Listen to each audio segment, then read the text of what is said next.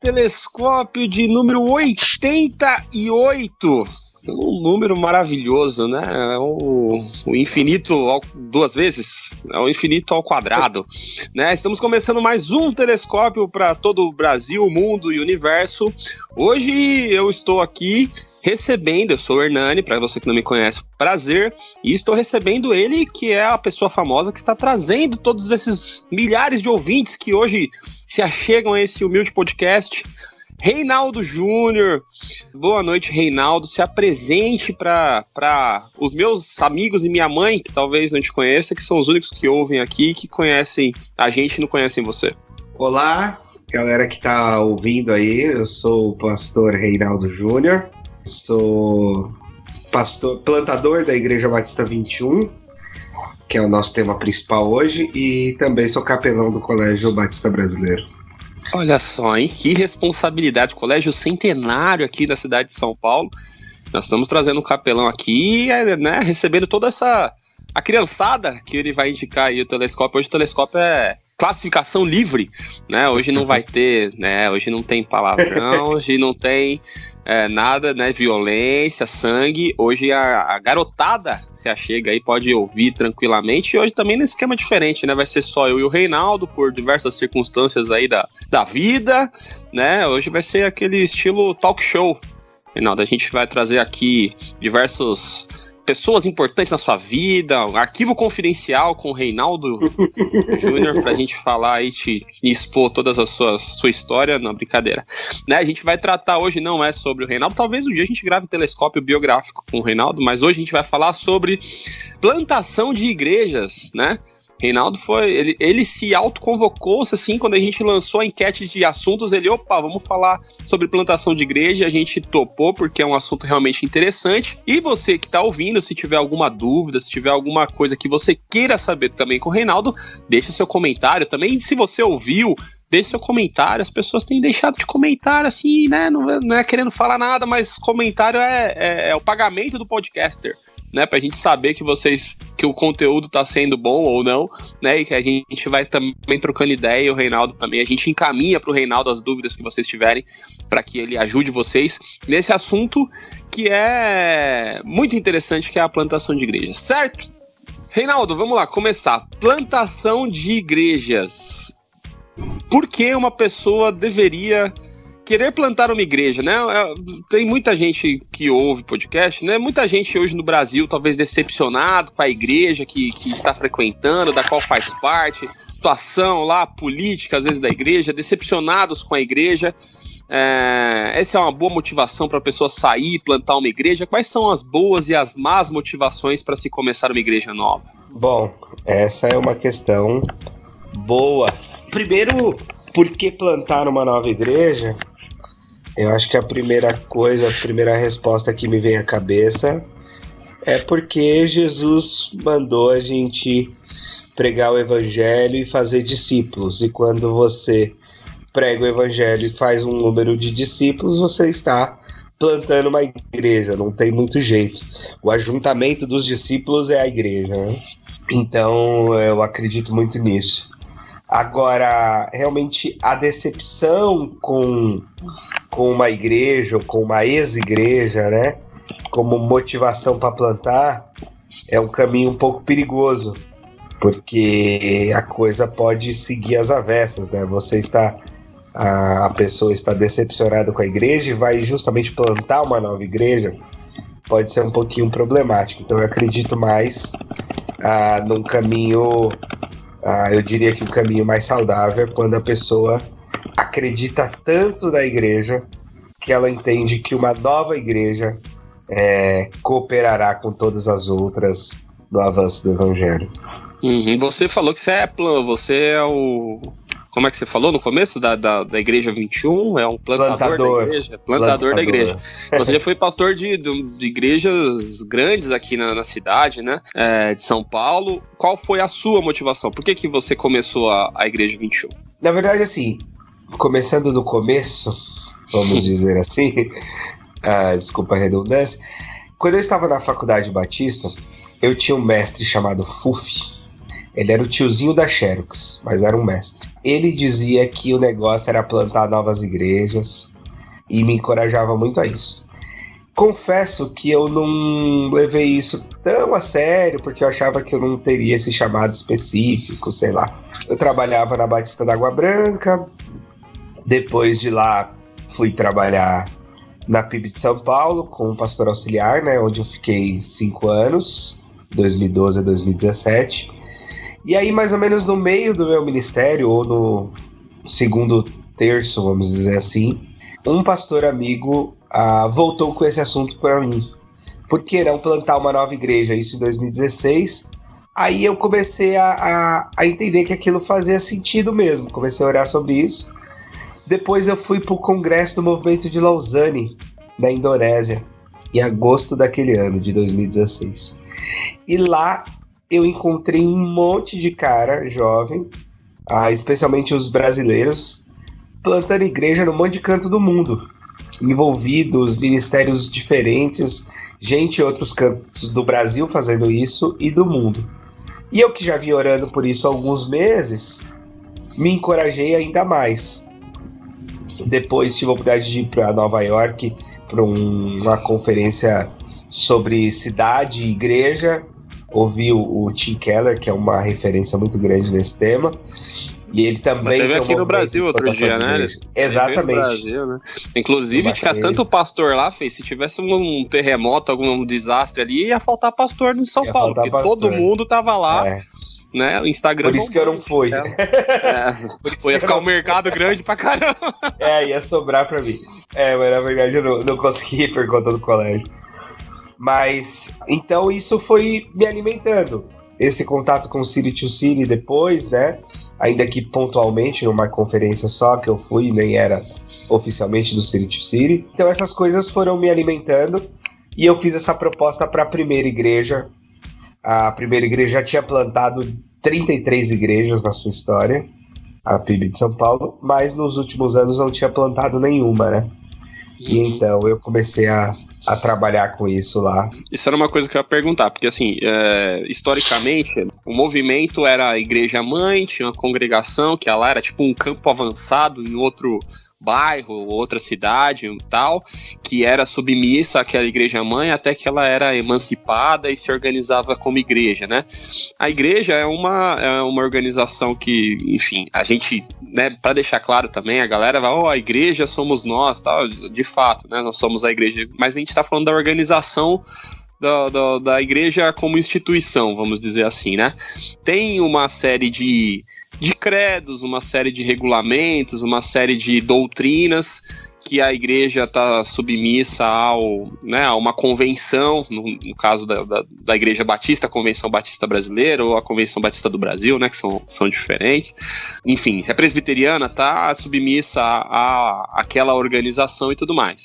Isso é mais fácil ou é mais difícil do que ir começar uma igreja que não tem a ligação institucional com nenhum lugar e começar do zero mesmo? É, eu acho que o modelo né, que a gente está chamando de modelo mais antigo, vamos dizer assim, daquela congregação que tem uma igreja mãe que é, depois de algum tempo se emancipa, ah, eu acredito que é o caminho é o melhor caminho, é o caminho mais bíblico, inclusive, né? Uhum. Se eu quiser montar do zero igrejas. assim, é mais difícil, não é? eu acho que é muito mais difícil, é muito uhum. mais difícil, né? E eu acho que esse deve ser o caminho que todo mundo deve procurar, é ter uma igreja mãe, ter um apoio inicial, a seguir de alguma forma com mentoria dessa igreja mãe até encontrar um caminho próprio. Eu acho super importante. É, porque também tem essa muita igreja que nasce de de racha mesmo, assim, né? É difícil porque boa parte do público, talvez, ou até eu mesmo que tô falando, assim, você tem um monte de decepção com a igreja, e como você falou no começo, você vai sair para criar uma igreja nova, só alguém muito inocente acha que vai começar qualquer tipo de movimento, de igreja, de ajuntamento, juntar pessoas e não vai ter problemas, estresse e tudo mais. É, e essa questão de ter uma, uma instituição maior que, que te mentorie, que te acompanhe, tem o, o lado ruim, talvez, né? De estar tá não sei se é ruim, mas de estar tá submisso a né, prestar contas, estar ali prestando relatório do que está acontecendo, é, mas te dá uma segurança também com relação à doutrina da igreja e tudo mais, que não foi uma coisa que nasceu do, da cabeça do, do nada, né?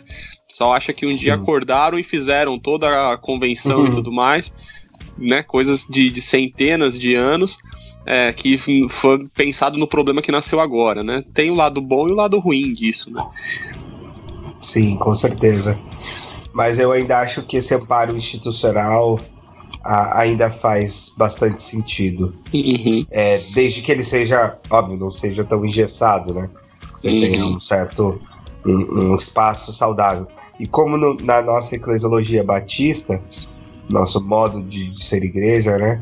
A, as igrejas são autônomas e mesmo a congregação que é ligada a uma igreja mãe, normalmente ela, ela já goza de uma certa autonomia, né? De um, de um certo uhum. a, a, uma, uma certa liberdade ali, eu acho que isso é super válido. Tem modelos que são mais fechados, talvez seja um pouquinho uhum. mais difícil isso, né?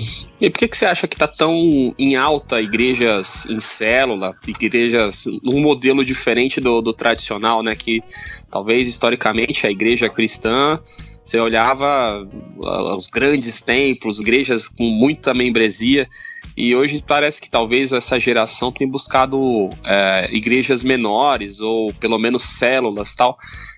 Por que, que você acha que esse fenômeno é, é tão presente assim hoje em dia, principalmente nas gerações mais jovens? É.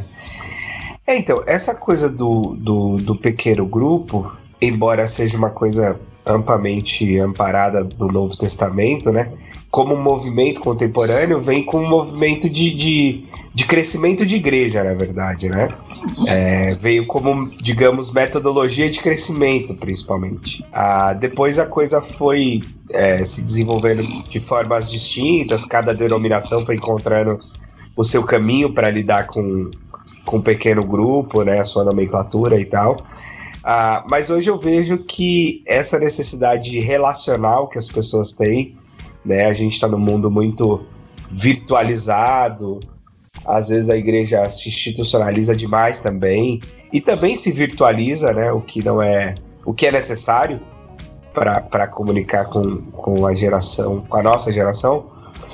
Ah, no entanto, toda a virtualização vai deixar carência de, de pessoalidade, né?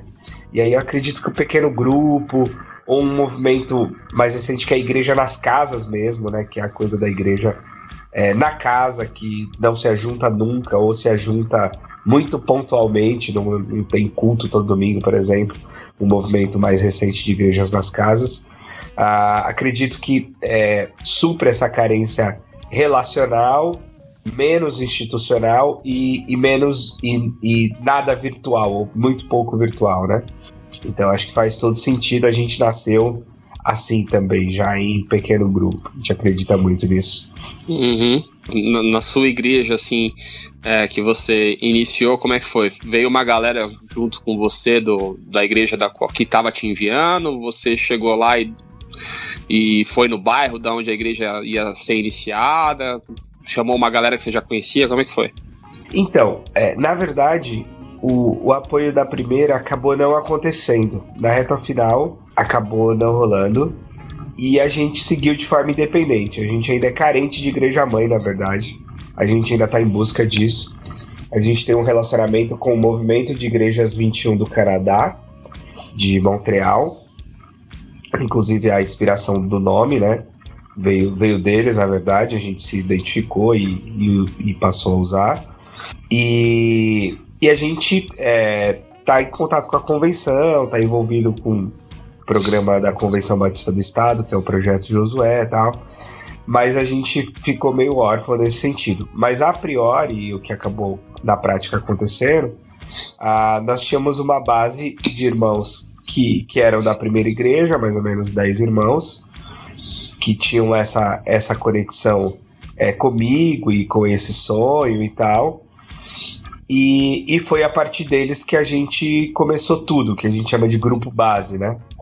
Uhum. E aí depois foram agregando pessoas, especialmente alguns da Zona Norte, outros de outras regiões, porque a igreja, nós nos fixamos na Zona Norte de São Paulo, em Santana. E, e aí foi se achegando outros. Hoje a gente tem uh, um, uns 50 assim, no nosso radar, uns 30 em cada culto. É o povo que está se achegando nesse um pouco mais de um ano de trabalho. E a galera que vem de outras igrejas ou a galera que já nasceu é fruto do trabalho que vocês começaram tal? Olha, hoje a gente tem desses 50, a gente tem 12 no nosso radar para batizar. Uhum. Então esses é, são é, eram católicos ou, ou até foram alguma vez em alguma igreja evangélica, mas não se firmaram, não se batizaram nem nada, né? Uhum. Aí isso é um terço da nossa galera. Os outros Segue dois terços são, são evangélicos, ah, alguns que estavam meio desigrejados, outros que. É, enfim, a maioria desses outros dois terços é crentes, mas crentes que de alguma forma estavam mais distantes das suas igrejas, por motivos diferentes, cada um, um e se achegaram então lá com a gente. Então eu dividiria nesses, nessas três fatias aí.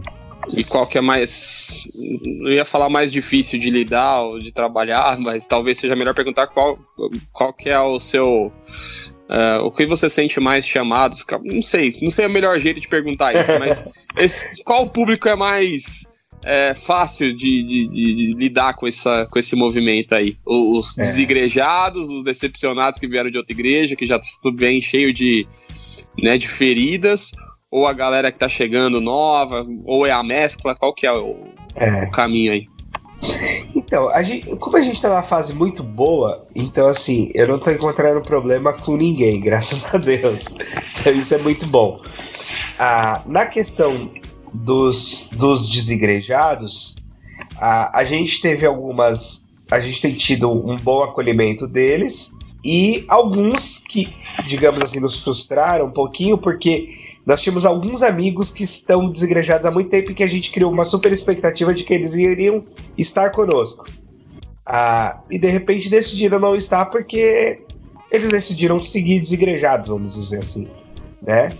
Uhum. Há, há, poucos dias atrás eu escutei até a nomenclatura multigrejado. Uh, pra mim foi diferente, porque Quer dar foi aquela a, variada, né? a justificativa de um irmão que ele tá indo em várias igrejas diferentes, ele não tá desigrejado, ele tá multigrejado. Bom, por outro lado, aqueles que a gente que se chegam mais novos, a gente precisa meio que começar do zero, o que é ótimo, né? A gente fazer aquele panorama cristão desde o início, tal. A gente começou um curso lá na igreja de introdução à fé cristã, pensando nesse público, nessas pessoas. Então é muito legal, mas é um desafio também firmá-las nessa caminhada, né?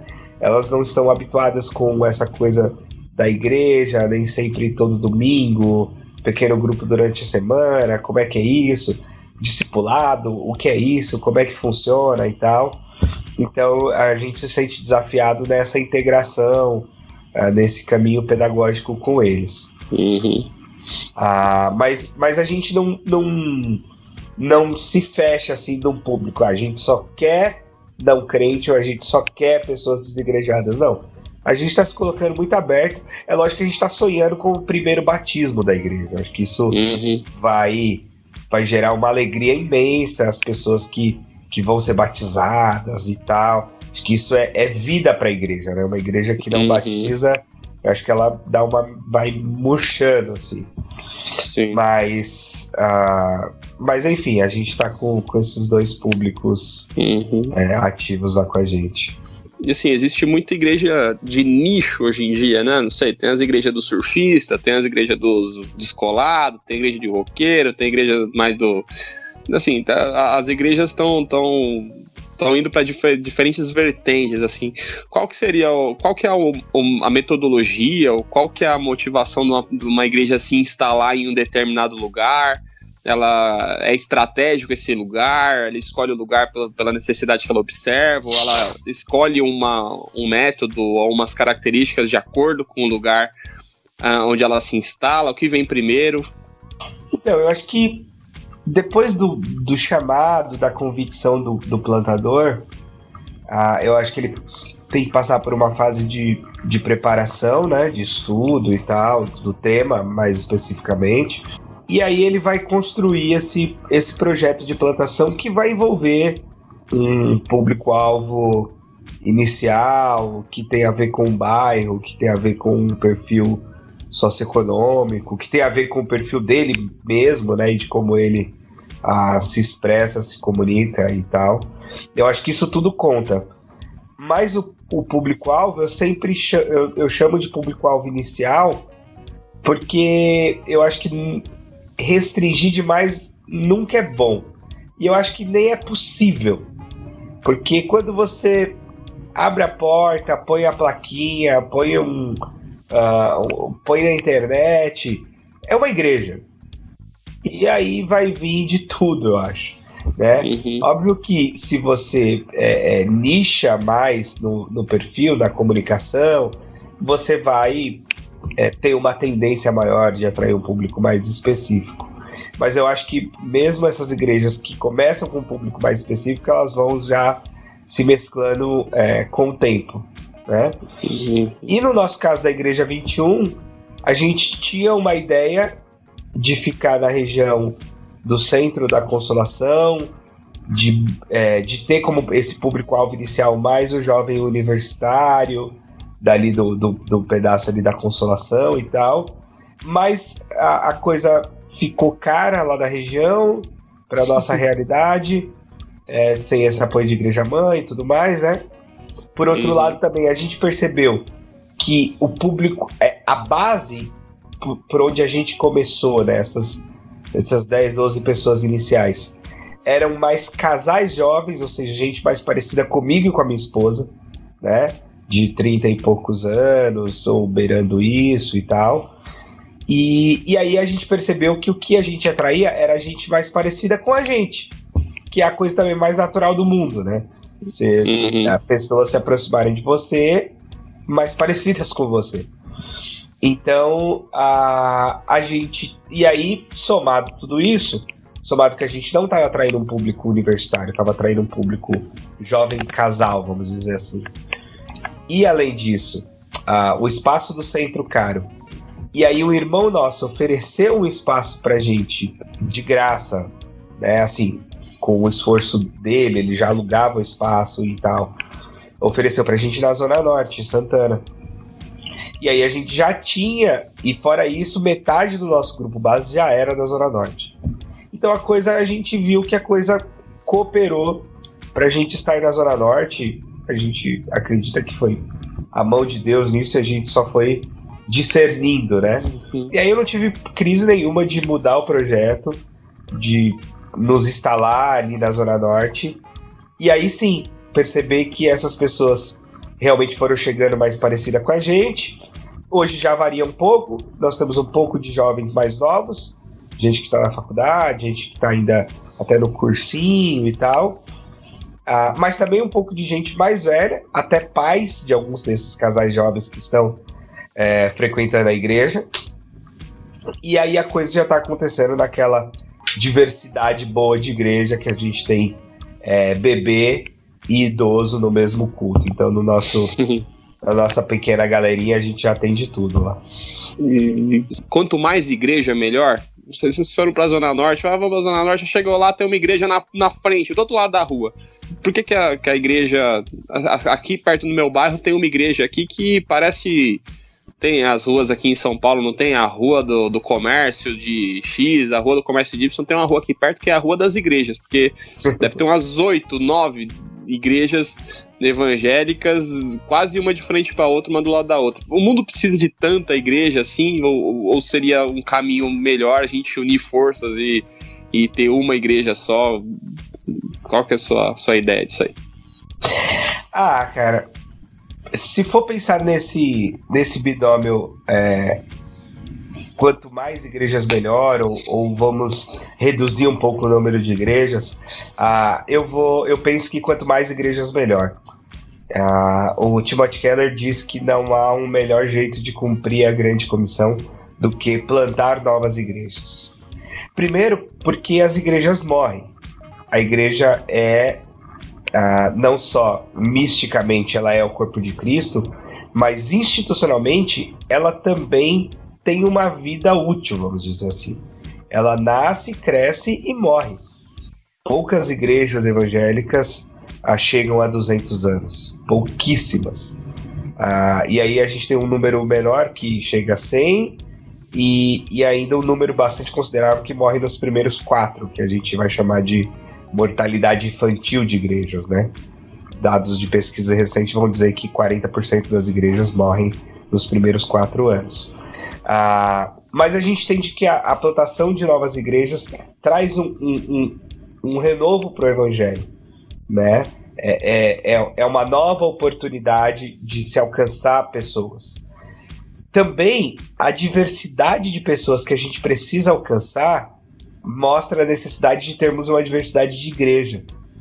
Então, eu gosto muito, aprecio muito a diversidade de igrejas, porque eu acho que é nessa diversidade que as pessoas são alcançadas. Se a gente tiver igrejas muito parecidas ou em modelos específicos, ou pensar em, em, em poucas igrejas que concentrem multidões, eu acho que isso não é tão efetivo.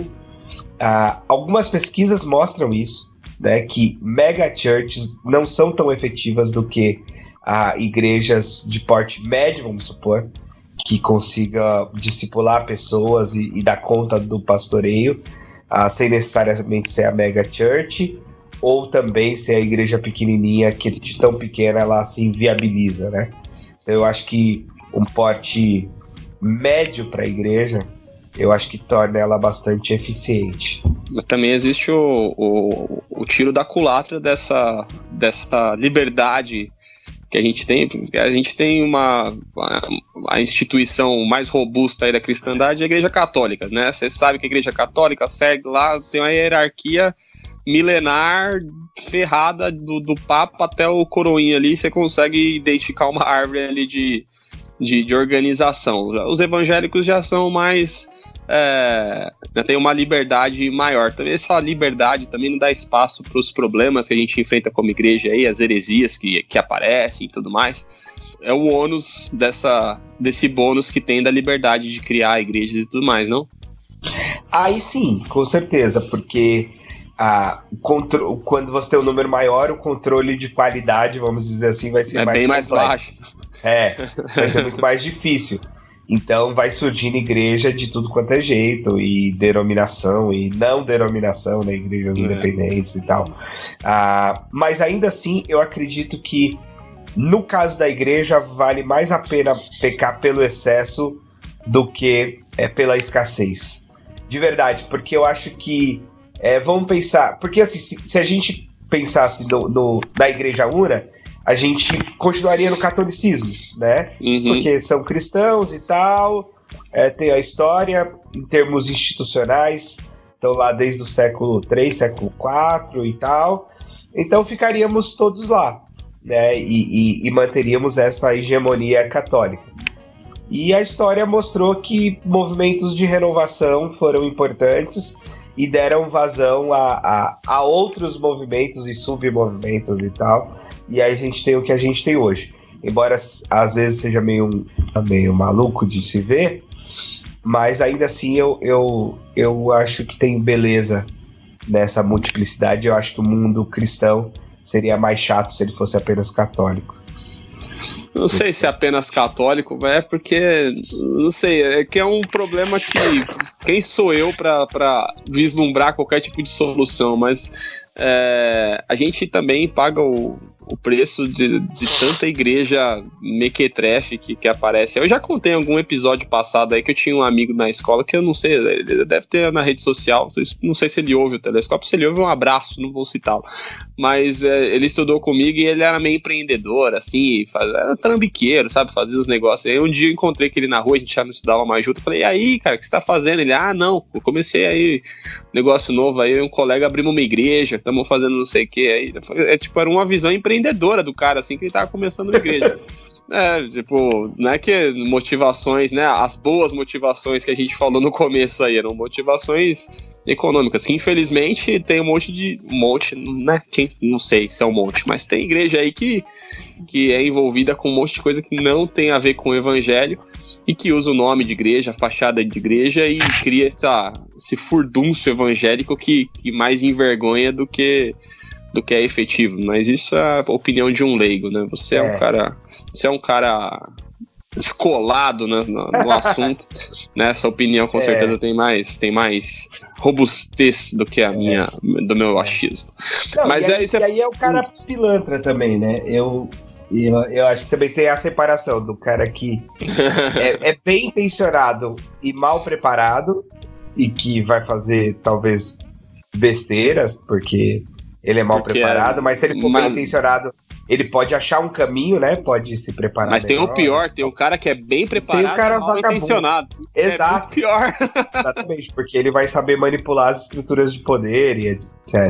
Né? Então o cara vai fazer isso, mas mas ainda assim eu quero crer que é uma é uma minoria do, da turma uhum. que tá plantando igreja ou que plantou um dia. Uhum. Acho que a bastante maioria plantou com uma intenção realmente no evangelho. E aí você falou da, das mega igrejas tal, igrejas médias são mais efetivas, e você está numa igreja que é pequena, que está começando. É, o que seria uma, um parâmetro de sucesso ou fracasso para a igreja, principalmente nesse começo? É, é, o número de batismos? É conseguir uma adesão maior de pessoas? É views em rede social? É, o quanto que ela repercute? Ou qual que é o, o que seria um caso de sucesso ou um caso de fracasso para uma igreja nova?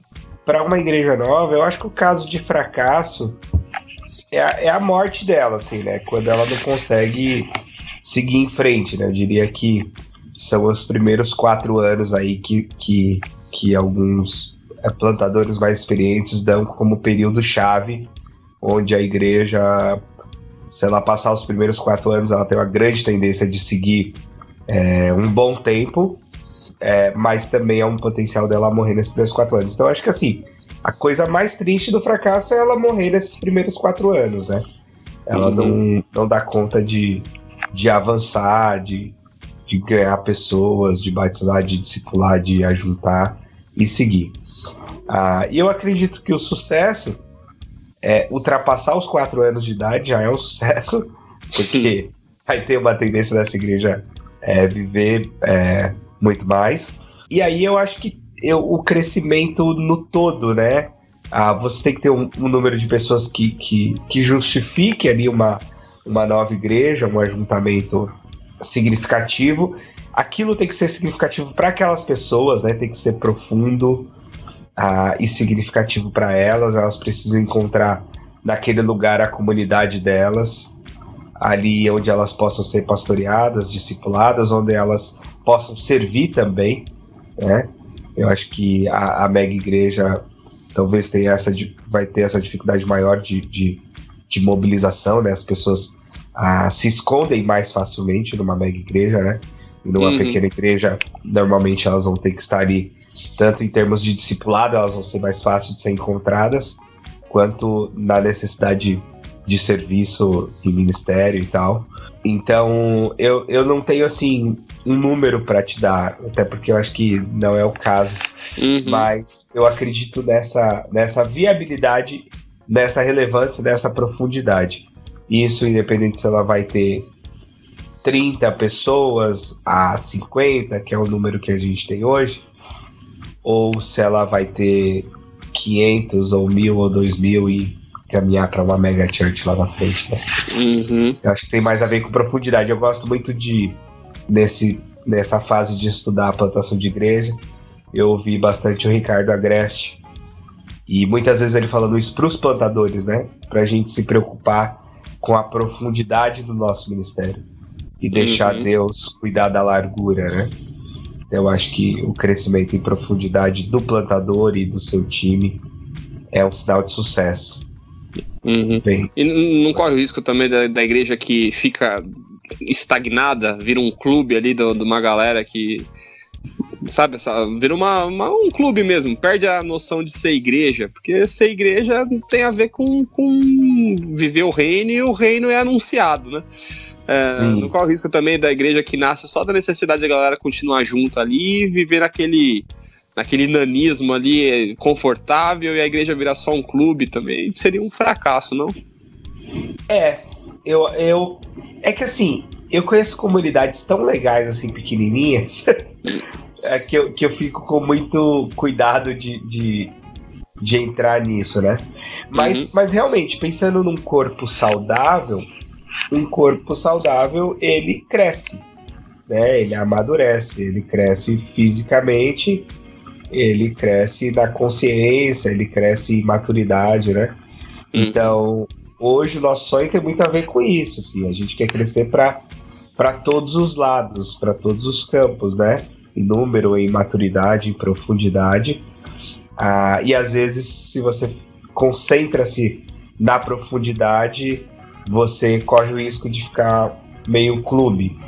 Se você, se você concentra demais no número, você pode correr o risco de fazer da igreja um, um business, um marketing de multiplicação e, né, e aí entrando outros assuntos ah, que também são interessantes para é. falar de igreja.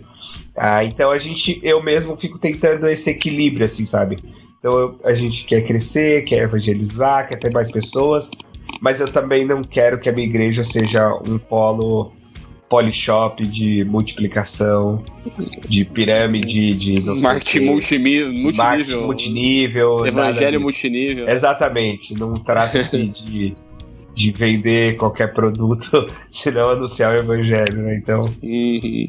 é, eu acho que a gente está tentando um equilíbrio nesse, nesse caminho aí, vamos ver você falou aí dos cursos tal, não é uma coisa que, que, se, que se faça assim, né, de maneira desregrada ou desorientada. Então, vamos supor que tem uma galera aí ouvindo que quer se organizar como igreja tal. Quais seriam os principais métodos que você aponta hoje assim para início de igreja? É o, a célula? É, é, Quais são os principais métodos aí de, de plantação de igreja? Cara, é assim, que existem, né? É, eu, eu, eu, eu acredito pouco assim em, em, em métodos no sentido né, de, de daquela receita tal, aquele sete passos assim, né? sete passos para ah, o sucesso da sua igreja. É, é, eu acredito em coisas mais orgânicas assim. É, no meu caso, ah, e sei lá se eu posso dar um conselho para quem está ouvindo a gente né, e pensa nisso. Ah, eu acho que a primeira coisa é observar a si mesmo e a própria experiência, né? Porque eu acho que na plantação a gente vai trazer muito do que a gente é e da nossa experiência de vida. Então, ter uma autocrítica quanto à própria biografia e as próprias experiências serão muito importantes, porque a gente vai reproduzir muita coisa, né? E vai combater outras que a gente viu, viveu e, e não quer reproduzir. Ah, então, primeiro esse exame. Depois, eu acho que são os cursos mesmo. A gente tem boas referências aí de movimentos de plantação de igreja, né? Eu mesmo fiz uma formação com o CTPI, Centro de Treinamento de Plantadores de Igreja. Fiz o curso online deles, que é bem estruturado, organizado, com boas dicas bibliográficas. Depois uh, fiz um curso com o pessoal da Atos 29 Brasil, do Restore, uh, plantador intensivo. Uh, aí me envolvi no programa de mentoria com eles, onde eu estou engajado até hoje, que é o projeto Plantador. Depois eu fui estudar no Servo de Cristo também, fui fazer uma disciplina do mestrado sobre plantação de igreja com o Sandro Baggio, que é um cara também bem legal, bem envolvido com esse movimento. Então eu fui, na verdade, assim, estudar, buscar referências literárias e tal, mas não atrás de método, não. Foi muito mais atrás de referência, de experiência, de histórias. Obviamente, alguns caras são mais teóricos, outros são mais práticos, mas eu fui buscando essas referências. Mas para mim, a coisa do pequeno grupo não tem para onde fugir, é muito necessário. Agora, eu sou muito flexível quanto ao pequeno grupo. Né? Um pequeno grupo pode ser uma célula com foco em multiplicação, um pequeno grupo pode ser um grupo de casais que faz uma confraria e se reúne para comer. Um pequeno grupo é, um, é uma banda e, e se reúne para ensaiar e ora e é um pequeno grupo. Então, eu acho que não dá para fugir dessa lógica do pequeno grupo. Agora, como isso vai ser aplicado, é, é muitíssimo variado, né? Mas eu acho que precisa nascer com um pequeno grupo. Esse, é, isso precisa se, se formar um núcleo duro o que se chama na plantação de grupo base. É, esse grupo base, quanto mais forte e, e, maior, melhor, porque ele vai ser, digamos, a, a, a raiz da parada, né? A raiz da, da nova igreja.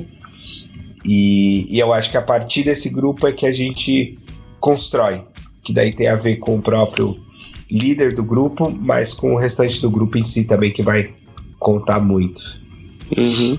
Então já deu também várias dicas aí de, de formação, né? A necessidade de formação para quem está também numa empreitada dessa aí que precisa.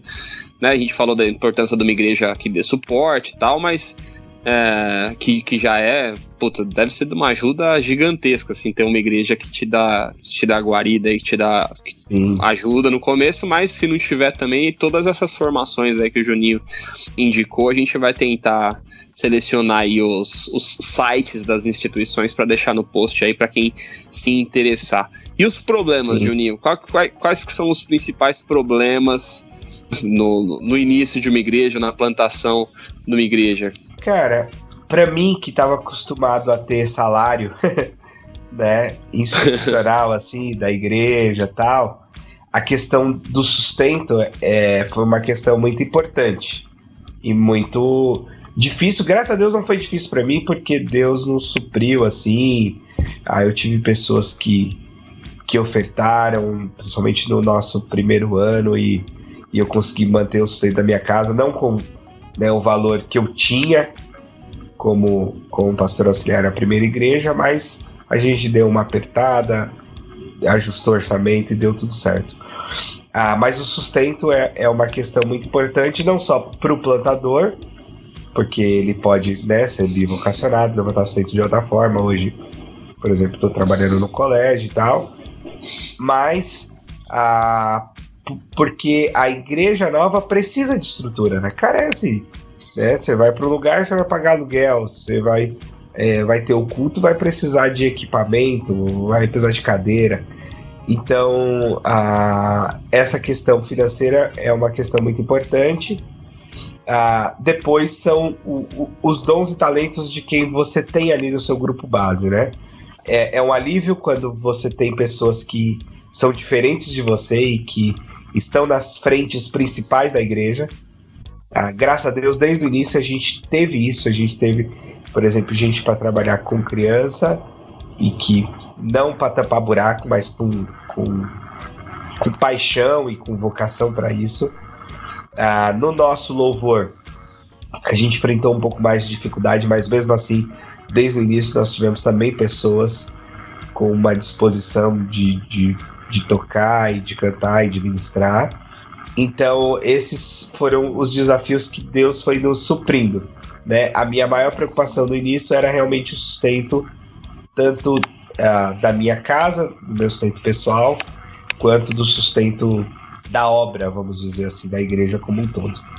Mas no meu caso, graças a Deus, Deus tem suprido nos dois aspectos.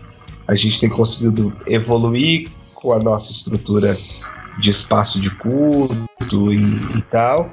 E a gente tem, eu tenho tido meu sustento, graças a Deus, sem faltar nada. Mas eu diria que são os principais desafios. E além da, da, da mentoria, né? Essa, essa, e isso eu também sempre tive, sempre prezei por isso. Mas eu sei que às vezes plantadores que estão mais isolados, ah, que estão talvez em locais mais distantes, é, vão carecer desse apoio. E eles precisam a procurar isso, mesmo que seja à distância. Muito bem. Mais algo que você gostaria de acrescentar ao nosso papo aí? Você acha que a gente não abordou, mas que são, são tópicos importantes quando se fala de plantação de igreja?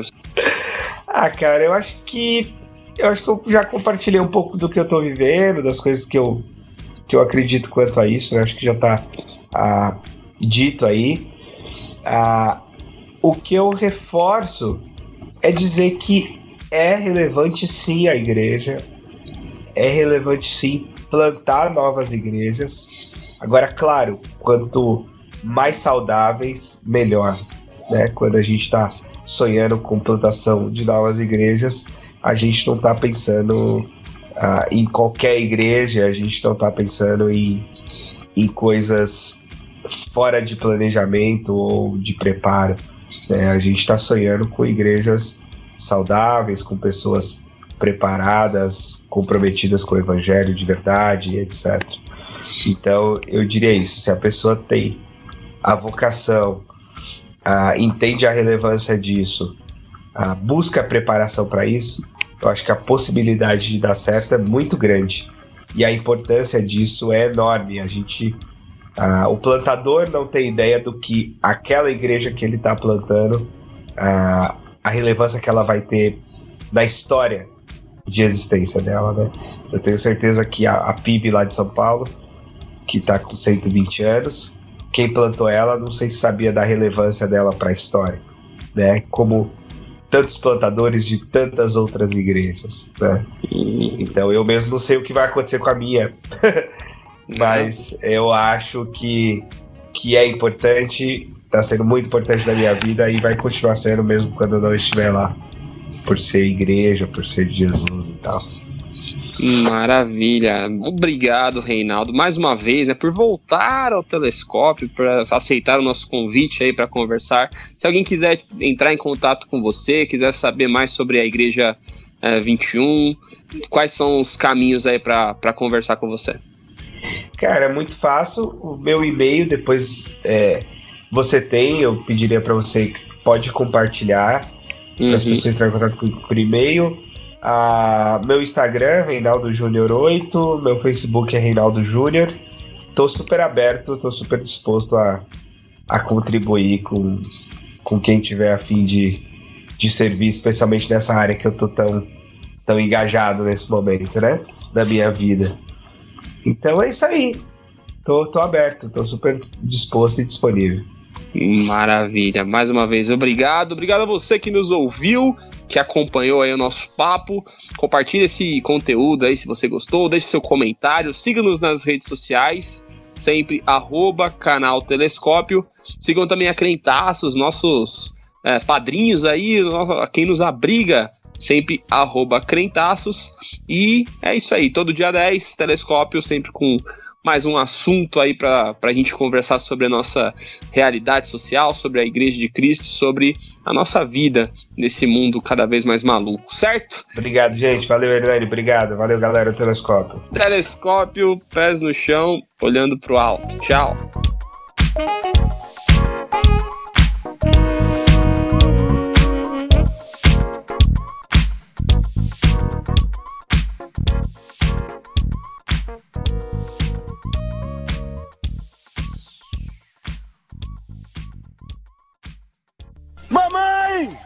É Deus, mamãe!